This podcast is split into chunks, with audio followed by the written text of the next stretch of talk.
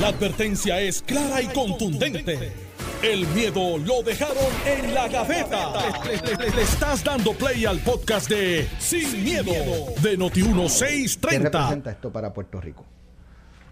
Mira, eh, un paso gigante, gigante. Estamos hablando de una reducción de la deuda sustancial.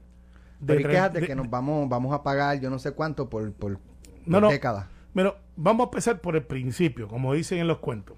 Y esto no es uno. Tú tienes una deuda de 33 billones de dólares donde tú garantizaste, los números son muy parecidos porque recuerda que el ajuste va por ahí, donde tú los debes, tú los cogiste. O sea, vamos a empezarle que usted cogió esa deuda, sí, yo la cogí. ¿Habían unas condiciones de pago? Sí. ¿Usted aceptó esas condiciones de pago? Sí. ¿Usted recibió ese dinero? Sí. ¿Usted gastó ese dinero? Muy posiblemente, sí. ¿Usted entra en impago? Sí.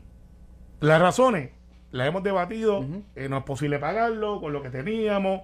Eh, Alejandro va a levantar la bandera ahorita, pero lo hago un preemption de que él había advertido que no se podía pagar.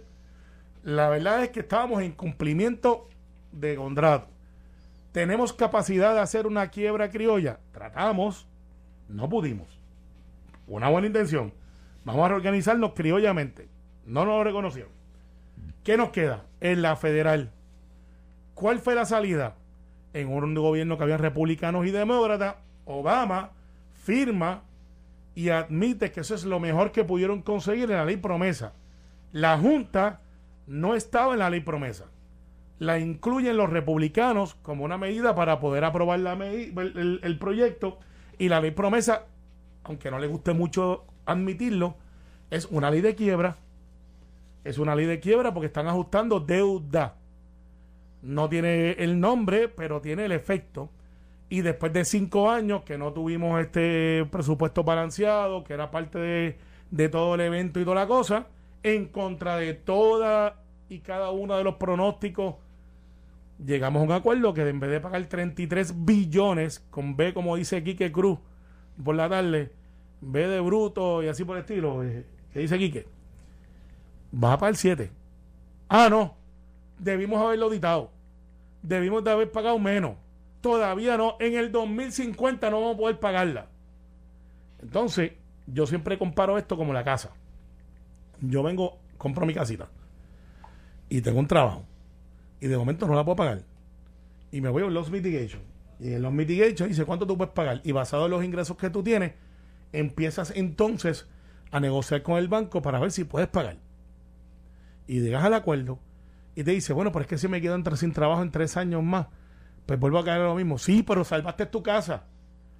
Esto no es tan sencillo como una hipoteca, porque tiene un montón de otros factores, pero para simplificarlo para radio, televisión y para el que está en la esquina, eso es lo que estamos haciendo.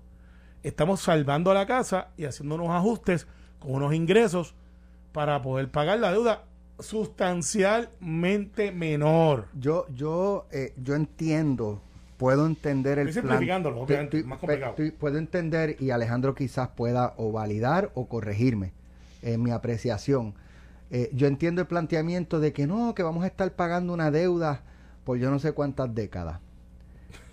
¿Y antes no? ¿Hay alguna expectativa de que algún día dejemos de tener deuda? ¿Alguien tiene esa expectativa? Porque ah, el, como el gobierno no recauda lo suficiente como para autosostenerse. Eh, y, por eso es que necesita emitir deuda constantemente. Esta es la palabra, constantemente. Saldamos una deuda y ya estamos metiendo más. Y saldamos una y nos metemos en otra. Es como, ¿sabe? Eh, eh, cuando usted va a comprar una casa, usted, son muy pocas las personas los que tienen 100, 200, 300, 400, medio millón de pesos para comprar la cash y, y no deberle nada a nadie. El gobierno es igual, el gobierno no puede construir, eh, sacar del bolsillo, construyo esta carretera, construyo un centro médico nuevo, construyo este, unas facilidades en Ponce, eh, construyo parques recreativos de mi bolsillo sin, sin emitir deuda, sin, sin coger prestado.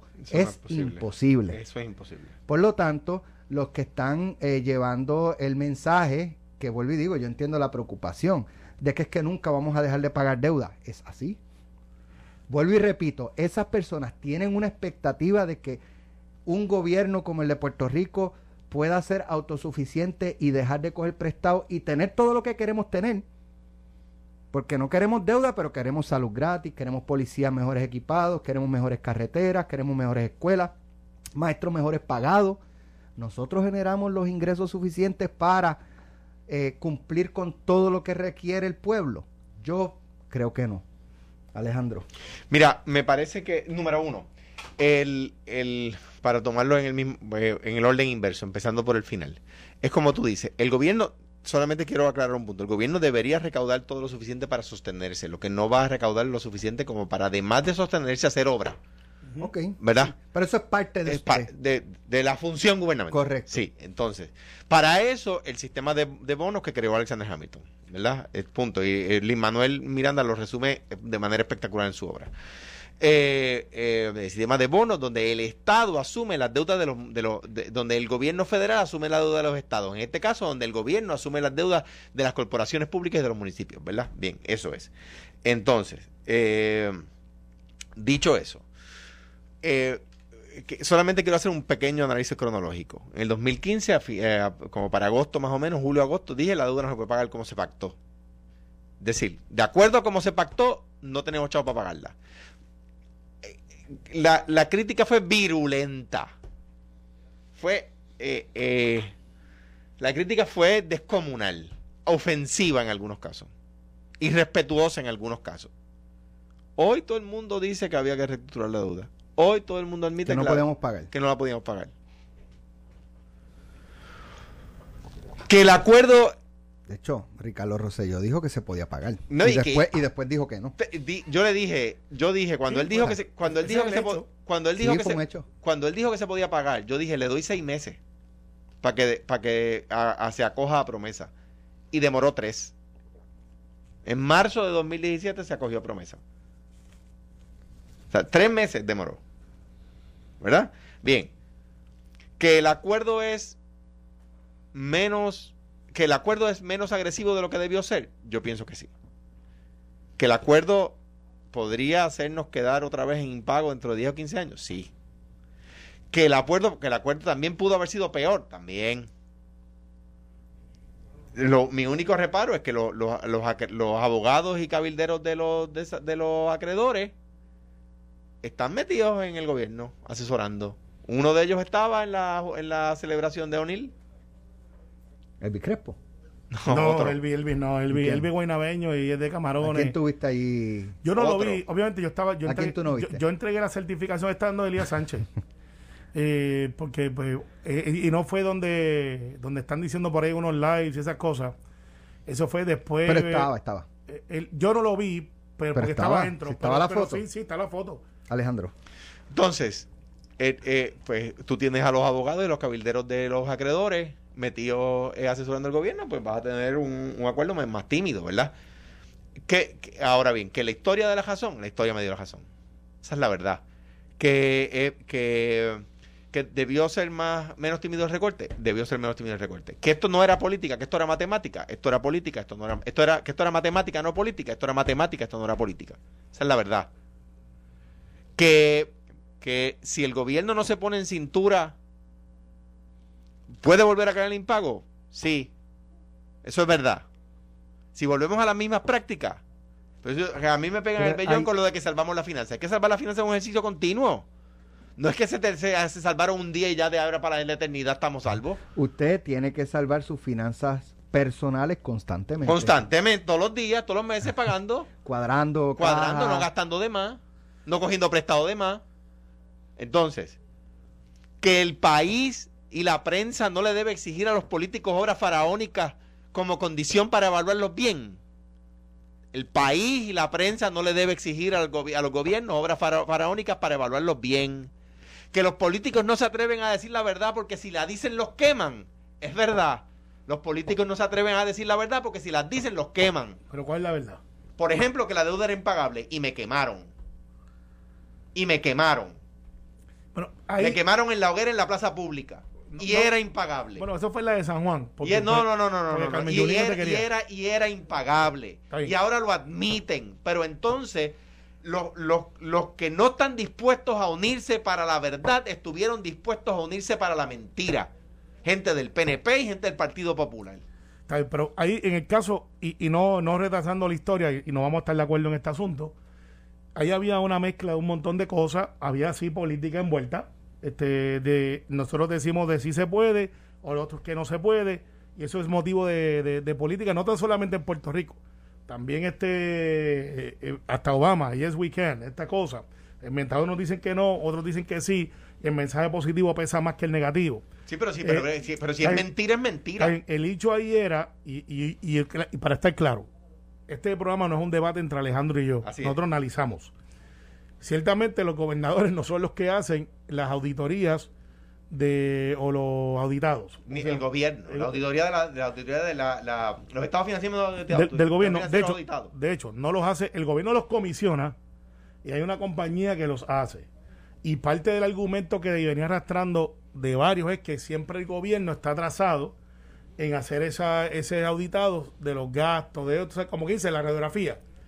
Y de un momento que estábamos dos o tres años y los gobernadores han estado diciendo, pues estamos empujando de que estemos al día. Y eso era parte del tirijala de cuánto realmente estaba gastando el gobierno versus la deuda y gente que mezclaba eso y decía, auditoría completa la deuda, porque nosotros no cogimos eso. Eh, y, se, y se montaron en ese caballo también. Y decían, auditoría del pueblo, y hacían todas estas cosas, que así no funciona. Entonces, en el caso de Ricardo Rosselló, si mal no recuerdo, y sé que también era parte de, de lo que decía Pedro Pierluisi, era decir, ¿por qué esta gente está con esto de auditar la deuda? Si en la corte de quiebra, que no es la corte de quiebra, pero en la corte de promesa, haciendo la analogía, la juez va a mirar todos esos ángulos y los, y los deudores y los acreedores van a traer a la mesa lo que me deben y van a poder entonces ver, de ver si eso que Alex dice que me debe es lo que realmente me debe. Y déjame ver si esa deuda es reconocida o no. Eso de auditoría, no a la magnitud que se da eh, de día a día, se dio sin anunciarla, Alex. Lo que pasa es que hubo gente que dice, tú me debes 10 billones. Y le dice, yo estoy dispuesto a pagarte 2 billones. Entonces, pues, ¿tú te crees que el que, el que le prestó los 10 billones no tiene eso ahí? Dice, yo te di 10 billones. ¿Y tú te crees que el que los recibió no los tiene acá? Se dio una auditoría impromptu, como dicen por ahí, de, literalmente de que yo sé cuánto te debo, yo sé cuánto yo puedo pagar, a dónde podemos llegar al acuerdo. Y eso fue lo que pasó y la juez Swain ayer, que mucha gente auguraba que decía, no, porque las pensiones, que el otro, se salvaron un montón de pensiones. Ah, que hay que bregar con la de retiro de maestro, que hay que bregar con la de la policía. Sí, que hemos dicho que lo vamos a hacer. Eso es otro asunto. Pero ahora, Carmelo, eh, ya la jueza ya adjudicó, ¿verdad? Y validó el plan de ajuste. Va para la legislatura ahora. Y la legislatura, ¿qué, qué pasa ahí? Eh, ahí no va a haber ninguna objeción porque es un gran logro. Me sorprendería que alguien vire ¿Cuándo- para atrás. y ok, una vez la legislatura ahora lo aprueba. Sí. ¿Cuándo se vislumbra que pudieran estar aprobando? Pues es la primera vez que esto ocurre, así que me imagino que no debe ser algo de meses, debe ser de semanas, como mucho. Ok, pues supongamos que en mes y medio ya está aprobado en la menos, quizás legislatura. antes ya. ¿Cuándo arrancamos con los maestros y policías? Ya arrancamos. ¿Qué vamos a hacer Ya con los maestros y buena policías? pregunta, buena ¿De pregunta. dónde va a salir el dinero para los maestros y policías? Me lo vas a contar cuando regresemos de la pausa. Estás escuchando el podcast de Sin, miedo, de Noti1630. Bueno, ya estamos de regreso. Carmelo, cuéntame. Policías, maestros, ya plan de ajuste de la deuda, ahora va a aprobación de la legislatura, se vislumbra que lo aprueben eh, y pasamos a- a- al, próximo, al, a- al próximo paso. Eh, tú mismo mencionaste, nos quedan maestros y policías. Sí, ¿Qué y- va a pasar con y- ellos? ¿De había dónde va a salir dinero yo- para atender Y yo lo había dicho las necesidades ante- de, ellos? anterior. de Eh, retiro, planes de retiro? eh, nosotros hemos aprobado la ley 8081. Lo que pasa es que la policía se divide en dos grupos de retirados. Y voy a simplificarlo, porque cuando uno empieza a decir números en radio, la gente dice, ¿y cómo yo sumo eso?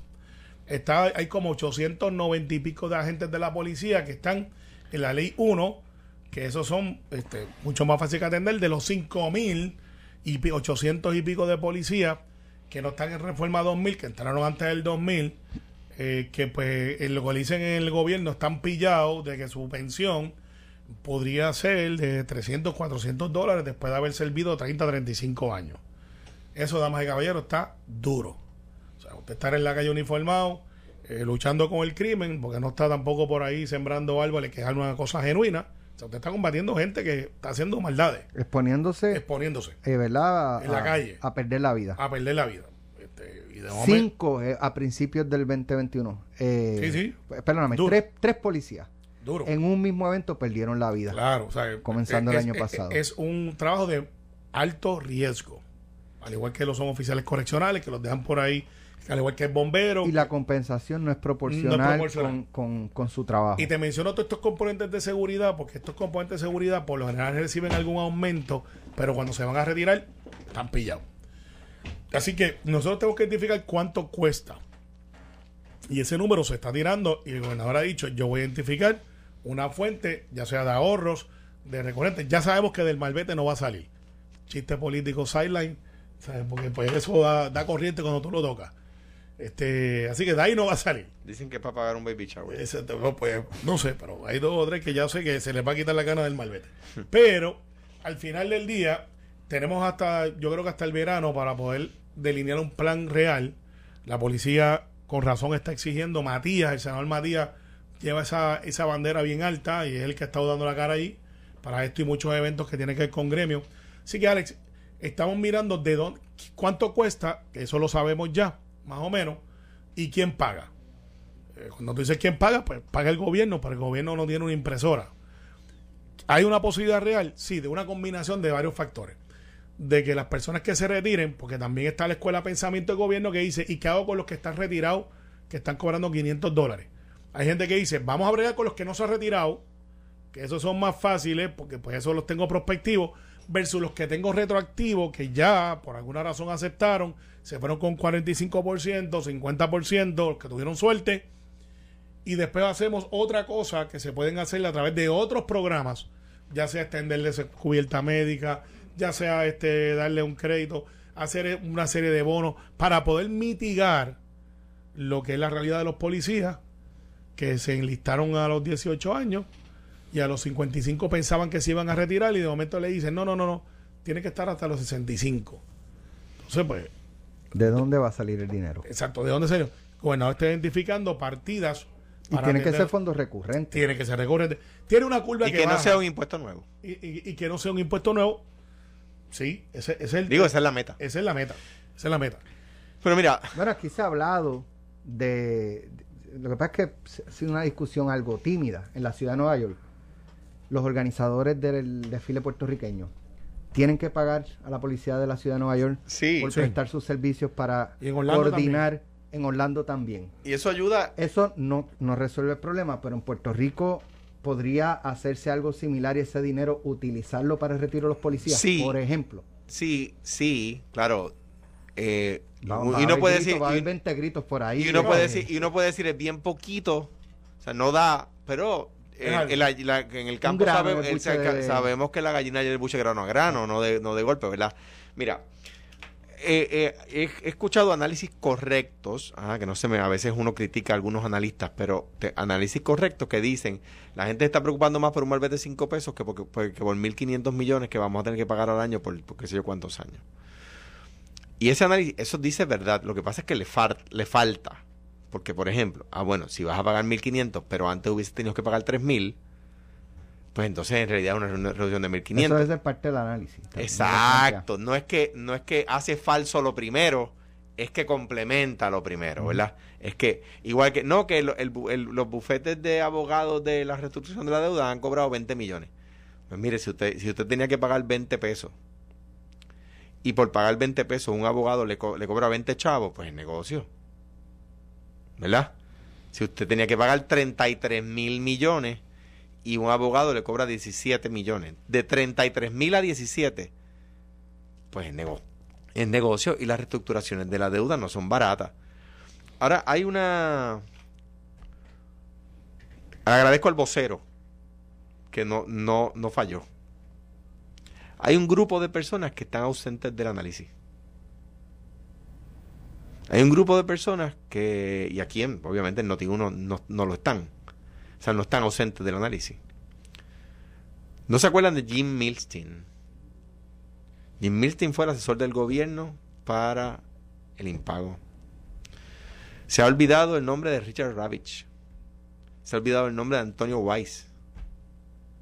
y voy a decir, sin, con el miedo de que se me quede alguno, no voy a dejar de mencionar a Grey Santana, a Víctor Suárez, a Carlos Baralta, a Emiliano Trigo, a Javier Ferrer, a David Chafee, a Melba Acosta, a Ana Bustillo. Bueno, de dos o tres PNP ahí que estuvieron después. Bueno, que eso les toca. Lo, que, lo que pasa es que son los que decían que se podía pagar. No, Los que vinieron después. Pero lo que fue Los que vinieron después eran los que le querían regalar a los chavos a adorar. El gobernador fue. Los que vinieron después fueron los que, le querían regalar a los chavitos a adorar. El gobernador que logró eso al final fue. Que el gobierno, perdóname. Sí, sí. sí. Perdóname, Sí, Carmelo. sí, No, te pongas-. Si no te pongas trivial porque la chiringa estaba volando. No, no, no estaba volando. Había empezado, no voy a ser mezquino. Sí, no, pero, pero, pero, pero, pero esos que tú quieres que yo mencione fueron los que, los que se llenaron la, la campa en la campaña la boca de embuste, diciéndole al país que la deuda se podía pagar. Yo comprendo. ¿Y, y, y dónde están los que criticaron la crudita? ¿Dónde están que no la han eliminado? ¿Dónde está el proyecto de ley del PNP para eliminarla? Pero se podía eliminar, aunque se había comprometido No, el fondo. Ahí voy, ahí voy. ¿Dónde se comprometió el fondo? No. No, eso es con el Banco Gubernamental, no es con el, no es con el mercado de bonos. Eso es con el Banco de Gobierno de Puerto Rico, no es con el mercado de bonos. Y eso lo hace, no lo hace una deuda que hay que pagar. No, ah, ah, O sea, como era con el Banco Gubernamental de Fomento, podemos tirar Deja- la mondonga deja- y no pagarle. Déjame explicarlo porque no, no es, como, no es como lo menciona. El gobierno de Fortuño toma 2.200 millones de dólares prestados para carretera en el banco y no le asigna fuente de repago. Yo le asigno fuente de repago, ¿Qué era ese? Que era la crudita. La crudita. De la misma manera que se le asignó, se le puede desasignar. Se puede hacer. O sea, una El obligación. gobierno, el gobierno puede eliminar impuestos. Pero déjame entonces atender eso. Lo que- Alejandro, lo- donde la lo deuda que no se puede, a tu punto, la deuda que el gobierno no puede legislar para eh, eliminar su fuente de repago es la que está en un- es- es sometida contractualmente y esta obviamente no lo estaba porque no se hizo, la, la vine a hacer yo dos años después. O sea, lo que tú estás diciendo es que tú encontraste una, una Pero es que obligación la que, no había, que, no, que no había fuente de repago. Tú repites fuente de repago, ahora estás diciendo quítale la fuente de No, repago. no, no, no, no, no, yo lo que fue lo dijiste yo lo que, no, no, no, no, no, no, yo sé que tú entendiste. Lo que dije yo fue que ustedes la, ustedes la criticaron, pero no se atreven a eliminarla. ¿Y por qué la criticaron? Porque era campaña política.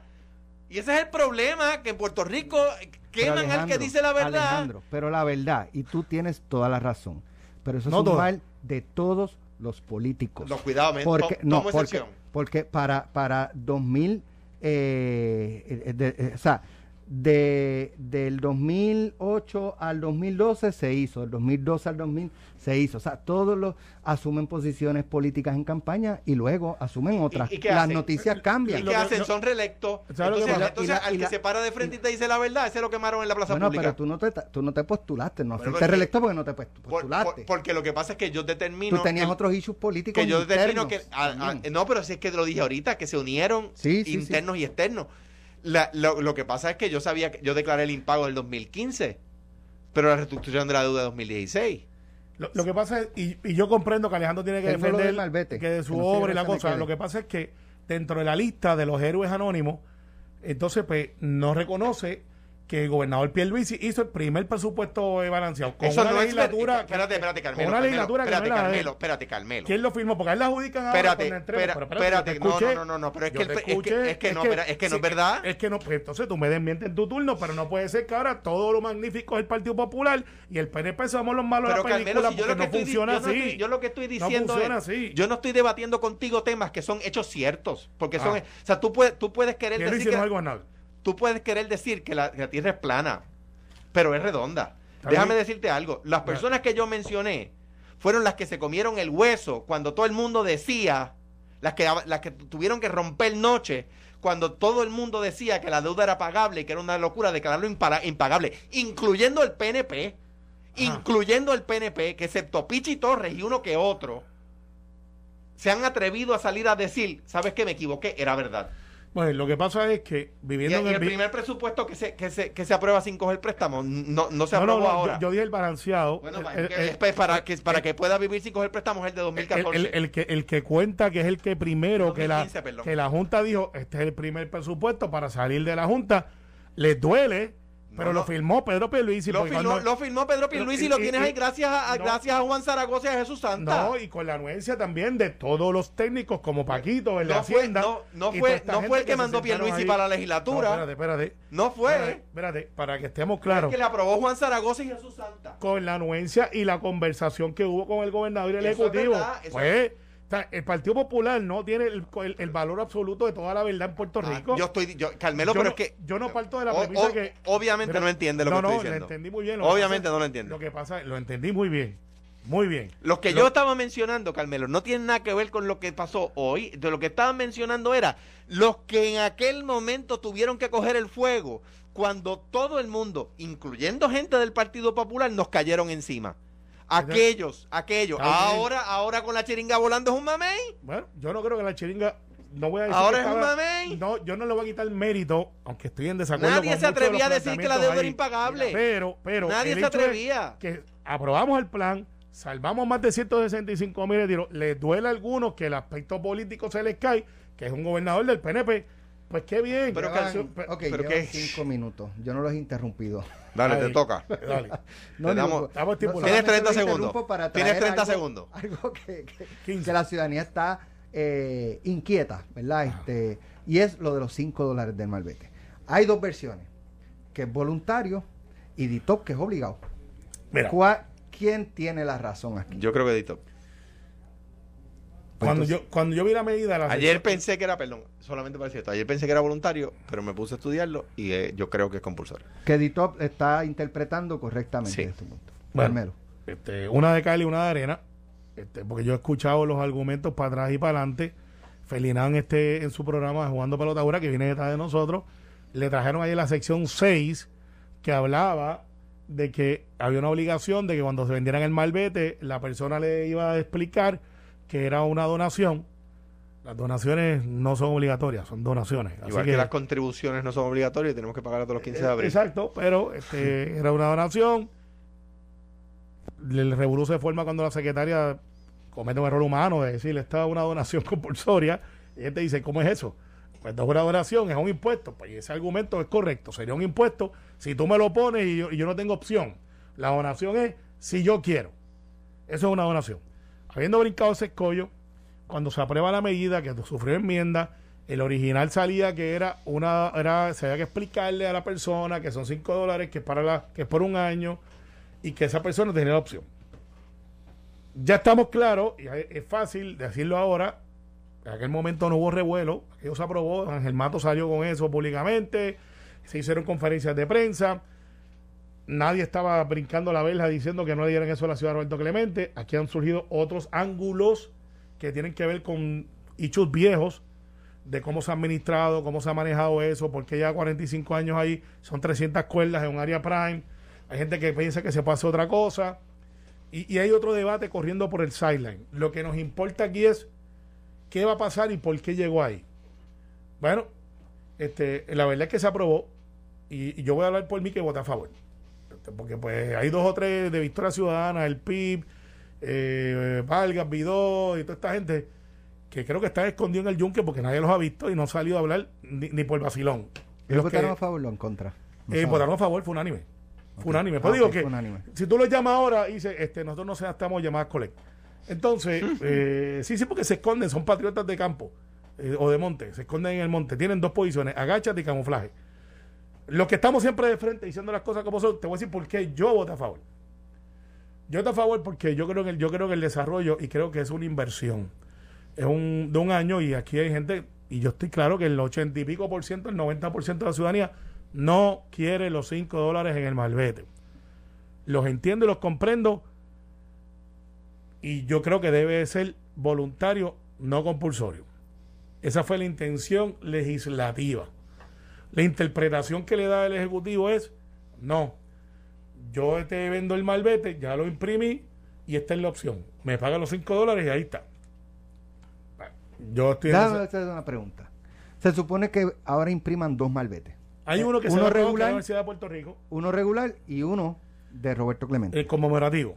Que haya un hecho ¿Cómo ahí de- sabemos cuántos se van a vender de Roberto Clemente? Bueno, pues eso se cuenta. Lo que pasa es que ya tenemos... Se cuenta cómo se con- cuenta? ¿Cuántas personas tú anticipas que van a comprar? Pues mira, Ah, bueno, Mi eh, pregunta es porque si, si tú mandas a hacer, por, pues, por poner un ejemplo, un millón de malbetes de Roberto Clemente Y y se solamente quedan. se interesan 10, ¿qué hacemos con el resto? Bueno, Se- se trituran. eh, la- la- Se trituran. se trituran porque y, y eso un valor. costó dinero. Sí. Claro. Qué bien. No, no, y te, voy, bien. y te voy a decir, si lo hacen, Qué bien. si lo hacen Pero se, donativo- se Y apuesta. aquí, y aquí me dicen que hay voluntad de cambio. No, no, que- pero te voy a decir algo, Ah, Alex. Ya tenemos, ya tenemos un historial, un re- historial, un historial de lo de la tu voto, No, no, por no. favor. No, no, no lo puedo cambiar. No lo puedo cambiar. Ahora, si llega un proyecto nuevo que se ha radicado y le dan paso para hacerlo y aclararlo, que sea donativo, le votaré a favor, pero te voy a decir lo que va a pasar. Hoy, la verdad, ya eso lo hicimos con la Universidad de Puerto Rico. Tú Pero- sabes que recogieron menos, bueno, la cantidad fue irrisoria. Pero, pero, pero, pero si Fue la- como pero- miles pero, de dólares cientos me, de me miles. enredé un poquito más. Sí. Si la secretaria del DITOP dice que es obligado, pues lo que va a haber es un solo malvete, porque tú no me vas a obligar a, com- a comprar Claro. dos malbetes. Claro. Bueno, la verdad es que yo te puedo dar el mismo malvete, estoy pero no te, cobro, no te cobro los cinco pesos. Estoy más enredado. No, ahora. te voy a explicar, Alex. Estoy más enredado. La solución es fácil. La solución es fácil. Yo tengo el malvete que este año va a ser Roberto Clemente con los bichos que estaba por el sideline, eso sería motivo de otro análisis. Yo no te puedo obligar a ti a darle los 5 dólares. Ah, no quiero dar los 5 dólares. Ah, perfecto. Pues toma su malvete. Como O sea, quiera. Como quiera. Porque yo no te puedo obligar. Sí, sí, pon- ponte a pensar. Bueno, porque- el, el, el- Diablo. es como No, cuando no, tú, no, tú lo que dices es hacerlo, hacerlo, Einstein aquí es- hacerlo- eh, estaba ahí en esa, en esa medida. ahí, Bueno, Tú lo que ahí dices es hacerlo como cuando uno va a la No, caja registradora y le dicen, no. ¿quiere darle un dólar para, el- para, el, para el hospital del niño? No, pues lo va a tener que dar como quiera. Exacto. No, No, es que, no, es que pero- pues no se puede llevar la compra. No, exacto, no. El malvete se lo tienen que dar como quiera. Ahora, tuvimos un malvete por la Universidad de Puerto Rico. Tú sabes que aquí la gente se quita la ropa y empieza a lucha Ajá. así, entrega, ¿no? Y Ajá. cogen agua, sol sereno. Se Pero ese es un malvete obligado. O sea, tú lo compras, lo compras. No, no, pero el de la Yupi hicieron una, una uno- Conmemorativo. Como conmemorativo, que era más o menos igual que este. Para recoger chavos para la Universidad de Puerto Rico. ¿Cuántos exalumnos de la Yupi tú crees que hay aquí? En Puerto Rico. yo ya eh, creí que era aquí en el estudio, ya yo alzó la mano. No, ¿Te iba a hacer la mano? Este, tú no estudiaste, Yo- Ustedes sí. dos son de ahí, yo no. Eh, no se lo diga a nadie. Fracasó eso. Ese, toda esa gente de lucha así entrega no. No pidieron el malvete de la Yupi conmemorativo. Se recogieron como. El número es bien, bien, bien bajito, que eso no puede ser. Creo que 10 mil, 12 mil, 20 Yo lo mil. Déjame ahí. hacerte una pregunta, Carmelo. Carmelo, en la déjame hacerte una pregunta. Dime. ¿Tú sabías eso al momento de emitir tu voto? Que habíamos, habíamos tenido esa experiencia. Sí, sí, sí. claro y le sí. votaste a favor Sí. para que para que exista la probabilidad de repetir la historia. No, no, te voy a explicar porque para mí es un issue, es un issue personal. Yo estudié en Estados Unidos high school y college gracias a una beca deportiva y yo me desarrollé parte de mi carrera como pelotero y gané dinero jugando béisbol también Mira, en la, en la ciudad de Roberto Clemente. te voy a decir algo. Yo Esta tuve los mejores entrenadores ahí en la ciudad de Roberto Clemente, yo de Guaynabo y estuve en ese sistema. Funcionó. Mira, te voy a hacer Funcionó. esta historia. Eh, y y es, es real. Y tengo a Héctor Torres del municipio de Bayamón que estaba, estaba conmigo. Estábamos viajando juntos, nos conocemos de, de college. Héctor, no viaje con todo el mundo, aunque salga más barato. Ese es mi hermano. Yo sé, buena Pero gente. mira, eh, yo estuve el 3 de enero. 3, 3 de enero. Fui al, al, al Gran Cañón en, en las vacaciones que tuve. Y ese día me dio me, me puse esta camisa. Sí, sí, eso es, eso es un trademark brutal. Roberto Clemente. Clemente. Sí, sí, sí. Se lo pueden ver en mis redes sociales. Voy a una a un establecimiento, acá lo puedo decir, Jack in the, Jack in the Box, de, de Burgers. Cuando regresamos, Buenísimo y una señora americana que no hablaba nada de español me dice, wow, Roberto Clemente de Puerto Rico, qué sé yo qué, que si esto, que si lo otro. Y yo, sí, este. Y me dice, ¿tú eres de Puerto Rico? Y yo, sí. Y me dice, "Eh, yo soy de Pittsburgh. Ahí Y yo soy, o sea, yo idolatro a Roberto Clemente. Vete a ver la estatua que tienen Mira, se me, se me eriza la piel de recordarlo. Y seguimos hablando, y ha ido a Puerto Rico, sí, tuve la oportunidad de ir a Puerto Rico, y qué trágico ese 31 de diciembre. Una persona que usted la ve, ¿sabe? norteamericana, que no habla nada español, blanquita, rubita, una señora mayor. Eh, y, y esa es la figura de Roberto Clemente fuera de Puerto Quien Rico. falleció en el 1972. O sea que en mi generación, yo nací en el 73. Ninguno de nosotros aquí lo vio jugar. Ah, y como hacía frío, yo Y tenía, eso- como hacía frío, yo tenía el abrigo este medio abotonado, o sea que lo que se veía era Poquito. un poquito. Y Mira. ella, Roberto Clemente. Mira, yo, yo creo en Puer- Puerto Rico eh, eh, olvida en unos casos o destruye en otros la figura de sus ejemplos a seguir, ¿verdad? Eh, a menos que sea artista. Si es artista, está salvo. Eh, tú caminas por el mall en Washington y a, a nadie se le ocurre preguntar cuánto costó el monumento de, Lin- de Lincoln. Nadie, nadie piensa en eso. El monumento de Washington, en una, en una, en una nación que era pobre, no era una nación rica. De hecho, si usted ve el monumento de Washington, ve que el mármol es de un color hasta un punto. Y de ahí en adelante es de otro El color. obelisco. El obelisco, el, ajá, el obelisco de Washington. Y eso es porque el mármol venía del sur y se estaba en construcción cuando la guerra civil. Y después, para seguirlo en construcción durante la guerra civil, hubo que empezar a traerlo del norte. Entonces cambió de color el mármol. Entonces nadie cuestionaba, mira que la nación es pobre, era una nación bien pobre en aquel momento.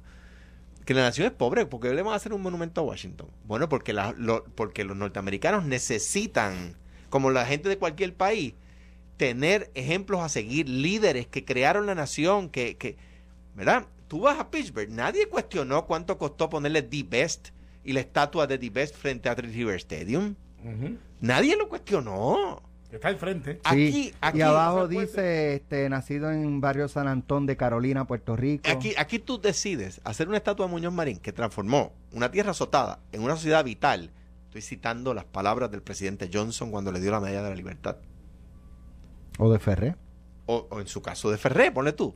¿Y cuál va a O ser de el, Gilberto Concepción de cuál, Gracia. cuál va a ser el, el- el cuestionamiento? ¿Cuánto cuesta la estatua? Ese- esa es la discusión aquí. Sí, Pero sí. aquí la última recordada fue el monumento a un gallo. Esto fue, el podcast de Sin, miedo, de Noti1630.